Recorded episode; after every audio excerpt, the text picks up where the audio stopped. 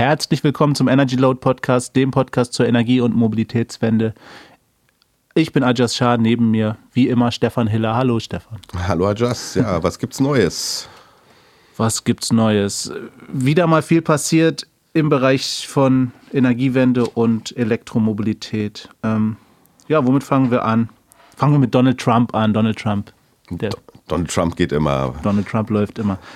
Ja, der war ja jetzt, ähm, haben wir ja wahrscheinlich alle gesehen, in, in Davos irgendwie zum, ähm, wie heißt, zum Weltwirtschaftsforum und hat da ja seine America First und so weiter gebracht. Und ja, ein paar Tage vorher hat er ähm, Importzölle für Solarmodule ähm, in Amerika eingeführt. 30 Prozent muss, ähm, ja, ist jetzt der, der Zoll für, für Solarmodule. Ja, damit scheint er wieder die amerikanische Wirtschaft schützen zu wollen. Aber selbst aus Amerika, von den amerikanischen Herstellern, gibt es ja große Vorbehalte gegen diese Solar, äh, gegen diese Zölle auf Solarmodule. Ähm, mal schauen, was daraus wird. Ich meine, wir haben ja Ähnliches in Deutschland erlebt oder in Europa, als hier Zölle oder der Markt ähm, abgeschottet werden sollte und so richtig gut für da den, hat das ja auch nicht funktioniert, ja. ja was ist ja, denn da passiert? Naja, da war es ja letztlich so, dass damals, als die Zölle eingeführt wurden, sind ja auch gleichzeitig die, die EEG-Vergütungen extrem runtergegangen. Also man hat einerseits die Kosten erhöht, andererseits hat man die, die Vergütung oder die Erträge runtergesetzt und dann hat sie, äh, ja, ist halt die Rendite einfach immer schlechter geworden, nicht wahr? Ähm, was ja auch ähm, lustig ist, und zwar sind, sind wohl die, ähm, oder sind die Zölle davon inspiriert gewesen, dass sich ähm, verschiedene Unternehmen halt beschwert haben. Da war unter anderem, ja, unsere SolarWorld, unsere deutsche SolarWorld dabei, die ja so gute Erfahrungen mit Zöllen gemacht haben, weil sie sind ja nicht insolvent gegangen. Nee, sie sind ja insolvent gegangen und ähm, da haben auch die Zölle nichts mehr geholfen. Ähm, ja, die Importquote ist wohl irgendwie 80 Prozent in Amerika für Solarmodule, also heimische Solarmodule werden kaum verwendet. Mm. Ja, das muss ja Gründe haben, also entweder qualitative oder Kostengründe. Und was passiert denn jetzt in Amerika? Wahrscheinlich werden die Kosten für Solarmodule dramatisch steigen. Ähm, ob das wirklich gut ist, geht ja wahrscheinlich ein bisschen in die Richtung, dass Donald Trump scheinbar Solarstrom nicht gut findet und ihn irgendwie in Amerika abschaffen will oder reduzieren möchte. Ja, also es sind auf jeden Fall schon erste äh, Photovoltaikprojekte gestoppt worden, die wahrscheinlich einfach nicht mehr positiv darstellbar sind, keine Rendite mehr abwerfen oder nicht genug.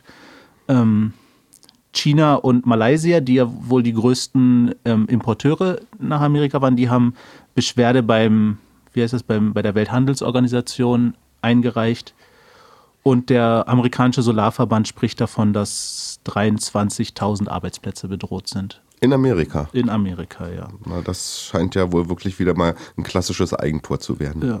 Sad. Sad. dazu passt vielleicht auch, ähm, oder dazu passt vielleicht nicht die Nachricht, die wir auch gerade hatten, dass unglaublich viele insbesondere amerikanische Unternehmen eigentlich auf erneuerbare Energien setzen. Also wie Facebook, wie Google, wie Apple. Gerade Apple will wohl jetzt ein komplettes Rechenzentrum in Reno mit Renewables versorgen. Mhm. Ähm, irgendwie verstehe ich die ganze Sache nicht. Auf der einen Seite haben wir einen Präsidenten, der scheinbar gegen erneuerbare Energien ist und auf der anderen Seite die Industrie hat es verstanden. Normalerweise ist es ja umgekehrt. Erst kommt die Politik und dann die Industrie. Ähm, ja, wie lange das noch richtig funktionieren wird und gut geht, wird sich zeigen. Ja, aber das ist halt dann wichtig, dass das eben, also man kann bei Trump auf jeden Fall nicht damit rechnen, dass da irgendwelche Incentives geschaffen werden für erneuerbare Energien. Das muss sich halt von alleine tragen. Und das scheint ja für, für die IT-Unternehmen, für die Facebooks und Googles dieser Welt ähm, zu funktionieren. Die machen das ja auch. Also ich glaube nicht, dass das, dass das großartig PR ist. Ich glaube, das ist ganz hartes Kalkulieren und es lohnt sich wahrscheinlich einfach auf so ein Riesen, auf so, so ein Rechenzentrum, das äh, mit erneuerbaren Energien sich selbst versorgen zu lassen. Das macht einfach betriebswirtschaftlich einfach wahrscheinlich Sinn. Ja, und äh, gleichzeitig habe ich auch irgendwie gesehen, ähm, Trump hat irgendwie beim, beim da in Davos sich mit dem Siemens-Chef äh, getroffen Und die haben wohl da irgendwie verkündet, dass sie jetzt irgendwie Gas, Gasturbinen ähm, in, in Amerika herstellen wollen. Wo sich dann irgendwie, äh, ich habe das morgens irgendwie im, im, Inforadio gehört oder so, da, da hatten die dann äh, den, den einen Gewerkschafter zugeschaltet hier aus Deutschland. Der hat sich halt darüber amüsiert, dass das noch vor sechs Monaten oder wann, vor ein paar Monaten, hat Siemens irgendwie hier in Deutschland das äh, im, im Werk für Gasturbinen haben sie irgendwie 300 Mitarbeiter entlassen, weil sie ja gesagt haben, sie können keine äh, Gasturbinen mehr verkaufen, gibt im Moment keine Käufer auf der Welt und so weiter. Aber jetzt ziehen die halt nach Amerika um. Da ja. kann, scheinbar lässt, lassen sich amerikanische Gasturbinen verkaufen, keine Ahnung. Ja, das war, glaube ich, ein großes Thema auch in Görlitz und in Berlin ist da, werden da einige Werke geschlossen und ein Haufen Mitarbeiter bei Siemens entlassen. Und auf der anderen Seite, ja. jetzt werden die Arbeitsplätze in die USA verlagert. Naja, kann man davon halten, was man möchte. Ich halte davon wenig. Ja. Ja, das. Was haben wir denn noch ähm, auf Energy Load gehabt in den letzten Tagen? Ähm, der Klaus hat ein, einen schönen Bericht geschrieben zur Marktentwicklung von Stromspeichern in diesem Jahr. Ähm, hat davon geschrieben, dass im Moment 26 Megafabriken quasi, Gigafactories, nein, äh, in Planung sind. Also die ganz großen sind. Und Tesla baut natürlich irgendwie ähm, seine Gigafactory weiter. 150 ähm, Gigawattstunden Kapazität sollen da jährlich erstellt werden. Ähm, gleichz gleichzeitig hat ja Tesla auch schon bekannt gegeben, dass sie ihr nächstes Werk in, in Shanghai, in, in China bauen werden. Ähm, und dann sind noch äh, LG ist noch äh, auch mit einem großen Werk, ähm, hat ein großes Werk in Planung. Und Foxconn, Foxconn kennt man ja als der, der große Hersteller von der iPhones, genau, wo ja die, die miesen Arbeitsbedingungen vor allem, die sind ja dafür, glaube ich, fast bekannter, als dass sie das iPhone herstellen, dass sich da Leute ständig vom Dach schmeißen und so weiter, weil wegen den schlechten Arbeitsbedingungen tatsächlich umgebracht. Und die Lösung von Foxconn war dann irgendwie Netze quasi hinzuhängen, damit man nicht mehr vom Dach springen kann. Na super. Wenn man sich, ne, dann soll man es bitte zu Hause machen in seiner nicht, nicht die Arbeitszeit hier verschwenden. Wie und Foxconn geht jetzt auch in die Batterieproduktion. Ja, wurde wohl, die haben wohl ein Werk angekündigt, ja. Und ja, und insgesamt soll bis 2021, was ja hört sich immer so an, als wäre das 20 Jahre weit weg, aber wir haben ja schon 2018. Drei Jahre. ähm, soll wohl insgesamt eine Kapazität von 344,5 Gigawattstunden Weltmarktproduktion ähm, da sein. Ist denn da eigentlich auch in Europa was geplant?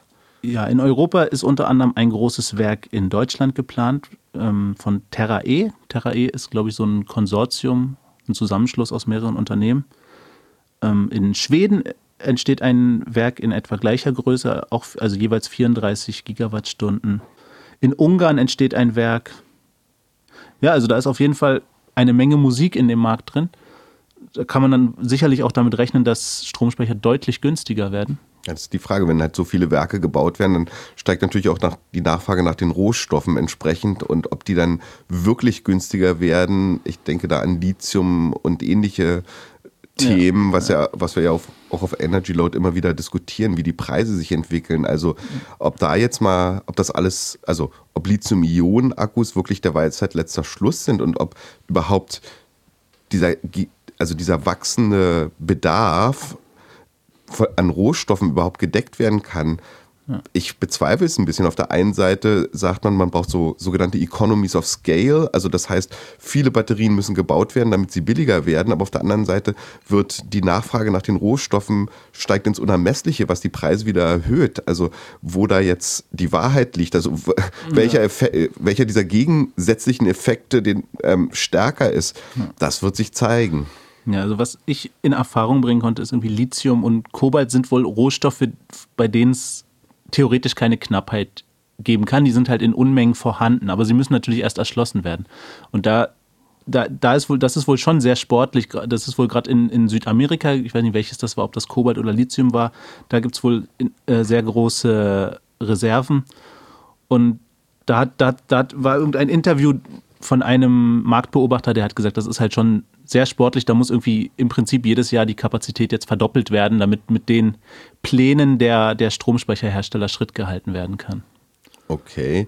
Ja, und dann kommen ja noch dieses Thema Arbeitsbedingungen. Also ich habe da was mal gelesen, auch bei uns auf Energy Load über Kobalt im Kongo. Also dass das, da kommt das Thema Umweltschutz, Arbeitsbedingungen, Kinderarbeit. Also da machen, ja, wir wollen am Ende die Batterien haben, aber wo die Rohstoffe herkommen und wie die hergestellt werden und oder gewonnen werden, mhm. das ist auf jeden Fall ein Riesenthema. Also ja, und so gerade so wenn das in so gerade wenn das jetzt in so einem Riesentempo alles gemacht werden muss, dann gehen wahrscheinlich schon schnell mal solche Sachen fallen dann unter den, unter den Tisch einfach.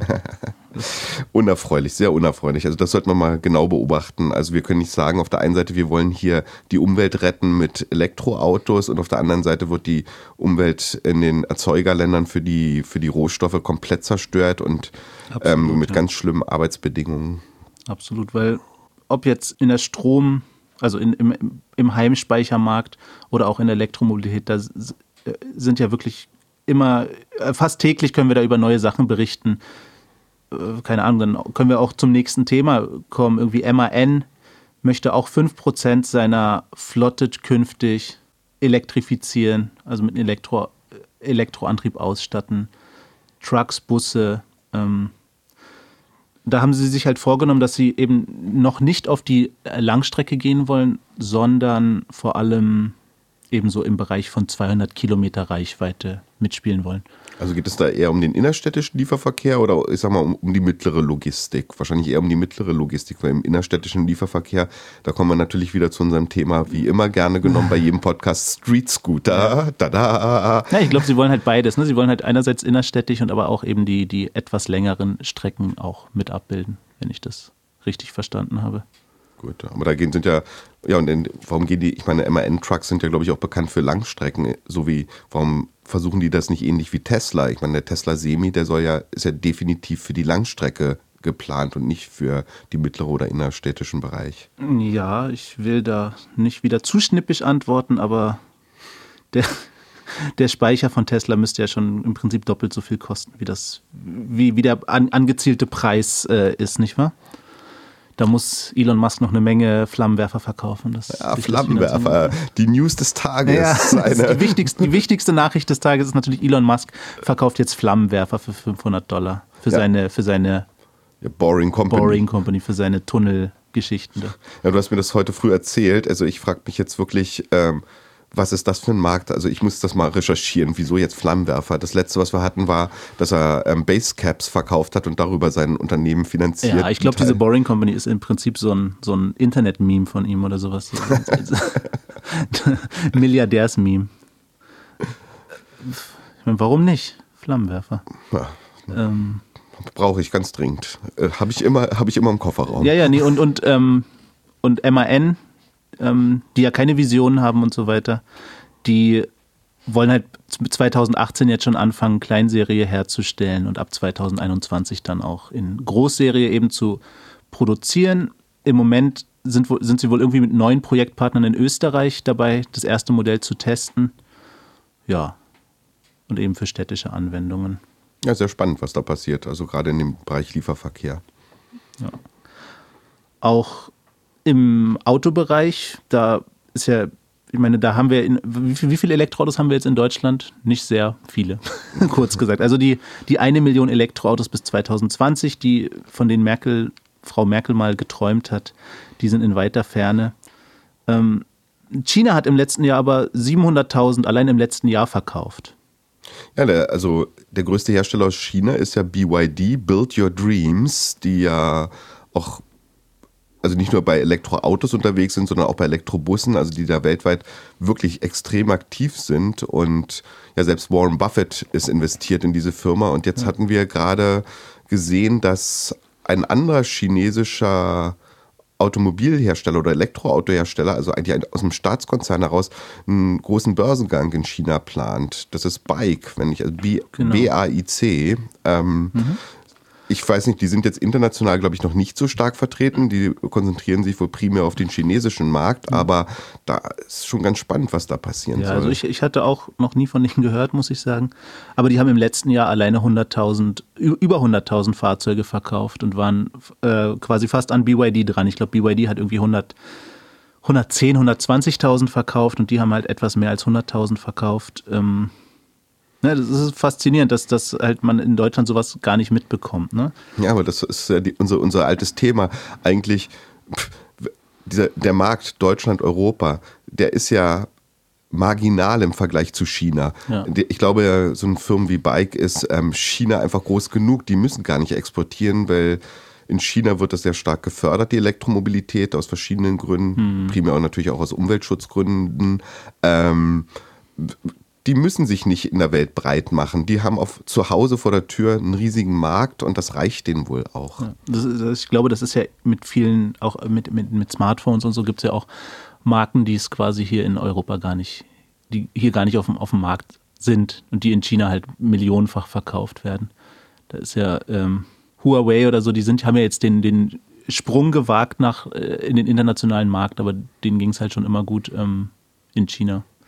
Ich, ja, ich kenne die Marken nicht, aber wie gesagt, sind halt nie bei uns angekommen. Ja. Ähm, nee, und ja, China hat ja eben auch ab 2019 ähm, ist ja da ihre Elektroautoquote Gesetz quasi. Da müssen dann die Autohersteller halt bestimmte Prozentzahlen, ich glaube im Bereich 20 Prozent, ich weiß nicht, ob es gleich da, damit losgeht, ähm, ja, müssen, müssen eben 20 Prozent an Elektroautos herstellen. Ja, Elektroautos und Hybridfahrzeuge, die nennen das, glaube ich, ähm, New Energy Vehicles. Ähm, ah, okay, die, die Hybridfahrzeuge zählen da auch mit. Ja, in welchem Verhältnis und wie das gewichtet wird, ich habe es auch nicht im Kopf.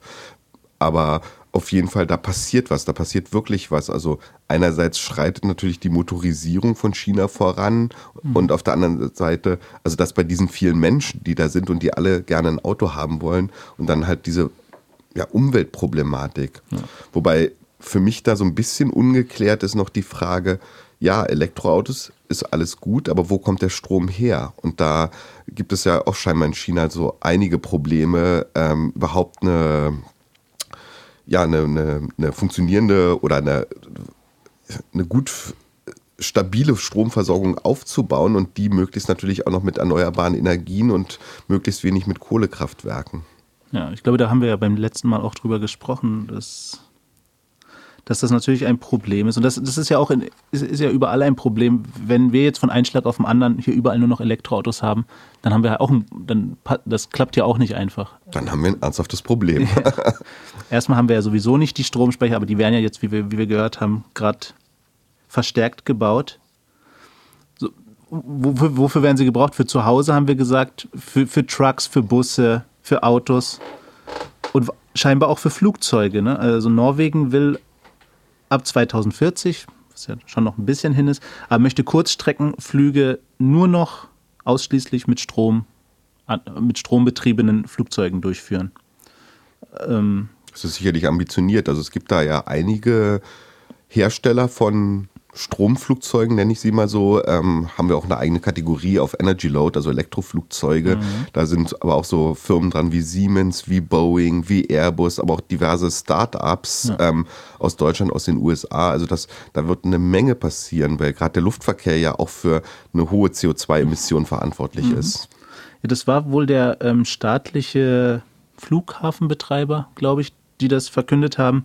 Und die möchten halt alle Flüge, die unter oder bis anderthalb Stunden dauern, sollen halt elektrisch absolviert werden. Für, Deutschland auch Sinn machen, weil ich glaube, jeder Punkt in Deutschland ist innerhalb von anderthalb Stunden Flugzeit zu erreichen. Also von Berlin nach München, von Stuttgart nach Hamburg. Länger als anderthalb Stunden dauert kein Flug in Deutschland. Ja. Würde sicher eine Menge ausmachen. Ja, und vom, vom CO2-Ausstoß ist ja auch der Flugverkehr wirklich dramatisch, nicht wahr? Das ist ja so viel kann man ja gar nicht mit einem Auto fahren, wie viel ein Flug quasi an CO2 ähm, ausstößt. Und ja, du hast ja gesagt, Boeing, Airbus, die an, an, an dem Bereich ganz großes Interesse. Ähm, EasyJet fand ich noch ganz interessant, weil die, äh, keine Ahnung, sind ja, haben ja wirklich den Flugverkehr gerade innereuropa dominieren sie ja ganz stark. Und das, das finde ich schon gut, dass das, die sich eben auch solche, ähm, solche Programme auf die Fahnen schreiben. Was aber wahrscheinlich auch einfach interessant ist, weil das macht wahrscheinlich den Flugverkehr auch günstiger einfach und macht, macht auch EasyJet unabhängiger von, von Benzinpreisen, von Kerosinpreisen und so weiter. Gut, dann ist aber die Frage, soll der Flugverkehr noch günstiger werden? Also das ist ja auch immer so eine, so eine Argumentation, jeder fliegt und Fl äh, Fliegen trägt zur Umweltverschmutzung bei, weil es so günstig ist, sollte mhm. das nicht, also gerade auf Kurzstrecken macht es wirklich Sinn, von ja, München nach Frankfurt zu fliegen oder oder von Berlin nach München, ähm, wo es doch jetzt Hochgeschwindigkeitsstrecken mit dem ICE gibt, wenn sie denn funktionieren im mhm. Großen und Ganzen. Ähm, es darf halt nur kein Wetter sein bei der Deutschen Bahn. Ja, gut, aber Wetter wird doch überbewertet. Es ist ja auch jeden Tag ein Naturereignis. Just, was haben wir denn noch mhm. an schönen Themen? Was haben wir denn noch? Ja, wir hatten noch einen schönen Beitrag auf Energy Load. Wird 2018 das Jahr der Energieeffizienz? Schweigen. Das hat halt. ich fand, ich wollte da quasi so eine dramatische Pause einbauen. Also da sagt ja die, die, die DENA zum Beispiel, das ist ja der, ich weiß nicht, wofür es steht, ist die Deutsche Energieagentur. Ähm, sagt halt, die sauberste Kilowattstunde ist die, die gar nicht erst verbraucht wird. Und deswegen soll man eben sein, oder, oder ist halt der zur Erreichung dieses Zwei-Grad-Zieles, was im Pariser Klimavertrag festgehalten ist, ähm, ist halt eine, eine wichtige Säule, dass eben die Energie effizienter benutzt wird äh, durch Modernisierungsmaßnahmen im Bau und, und so weiter. Ähm, das ist, ich glaube, das ist halt nicht so, das Thema ist halt nicht so sexy wie, ähm, wie anderes, wie, wie, wie Tesla oder sowas oder wie, wie auch Solaranlagen möglicherweise. Aber es ist, glaube ich, tatsächlich echt wichtig. Ähm ja, ich kann dazu jetzt ein bisschen weniger sagen. Also Energieeffizienz, das klingt alles erstmal logisch und klar, jede Kilowattstunde, die ich nicht verbrauche, die muss nicht produziert werden. Das ist das Beste ähm, für, die, für, für die Umwelt. Aber andererseits nimmt das ja auch manchmal, tja, Auswüchse an, die ein bisschen schwierig sind. Also ich habe einen, einen, guten Freund, der ist Architekt und der äh, beschäftigt sich mit energieeffizienten Bauen und sagt, also da werden manchmal Dinge gemacht, die sind einfach nur noch absurd und grotesk, nur um Energieeffizienz zu erreichen, werden dann gewisse bauphysikalische Sachen nicht mehr ja, werden nicht mehr eingehalten oder funktionieren nicht mehr, was zum okay. Beispiel das Thema Belüftung betrifft. Ne? Mhm. Auf der einen Seite, klar, wenn, wenn die Wärme nicht rauskommt aus dem Haus, dann muss ich sie nicht produzieren, aber auf der anderen Seite ähm, muss auch ein gewisses Raumklima herrschen. Mhm. Ähm, ich kenne mich da jetzt im Detail nicht aus, aber ich habe so das Gefühl, wenn ich dazu die Presse verfolge, dass das ein sehr zweischneidiges Schwert ist und dass das sehr lobbygetrieben ist, diese Energieeffizienzgeschichten. Okay. Also auch was so Dämmung von Häusern betrifft und so weiter. Da werden Häuser gedämmt und dann fangen sie an zu verschimmeln deswegen. Ah, okay. ich habe ich hab mal nur von ein, ein bisschen mitbekommen, dass, dass viele halt irgendwie Angst haben, dass, dass diese modernen Dämmstoffe irgendwie dann das Ganze äh, so leicht entflammbar sind und was weiß ich. Ähm, das weiß ich nicht. Ja, ich denke mal, also da werden sicherlich na, ähm, ja, das, das das glaube ich jetzt weniger. Also ich glaube nicht, dass da solche Dämmstoffe verwendet ja. werden. Ich glaube halt eben, dass das eben genau die Lobby-Propaganda war, zum Beispiel, die, die ich da abbekommen habe. Ich glaube ich es nämlich auch nicht, dass solche Sachen in Deutschland zugelassen werden. Und, Definitiv nicht. Ja. Ja, ich glaube, ähm, da sind wir eigentlich bei diesem, für dieses Podcast schon bei unserem Ende angelangt. Also wir haben die wichtigsten Themen der Woche mal kurz angesprochen. Mhm. Schaut bitte auf unsere Homepage, geht auf unserem Blog EnergyLoad.eu, da könnt ihr sehr viel nachlesen dazu. Mhm. Ähm, wir werden natürlich weiter versuchen, diese Podcasts in einem kürzeren Zeit, ja, Zeitrhythmus zukünftig zu bringen, so dass sie dann auch inhaltlich etwas kürzer werden oder zeitlich etwas kürzer werden ähm, und hoffen, dass ihr einen kurzen, spannenden Einblick über die Themen der Woche hattet. Ja, halten wir es heute kurz und knackig. Wir haben ja noch ein Interview, was auch noch in Kürze veröffentlicht wird. Ja, wir haben mit dem Thorsten Zöllner vom Stromdao gesprochen. Das wird, dieser Podcast wird auch in den nächsten Tagen veröffentlicht. Mhm. Und ähm, das ist, vielleicht sagen wir es noch dazu, das ist der erste Stromversorger, der auf Blockchain-Technologie in Deutschland genau, da funktioniert. Wir über eine Stunde lang nur über das Thema Blockchain und Strom Handel, Stromversorgung sprechen. Ähm, da könnt ihr euch wirklich drauf freuen. Das wird sehr, sehr spannend, was da rauskommt. an dieser Stelle erstmal wünschen wir euch noch eine schöne Zeit. Bis bald. Tschüss. Tschüss.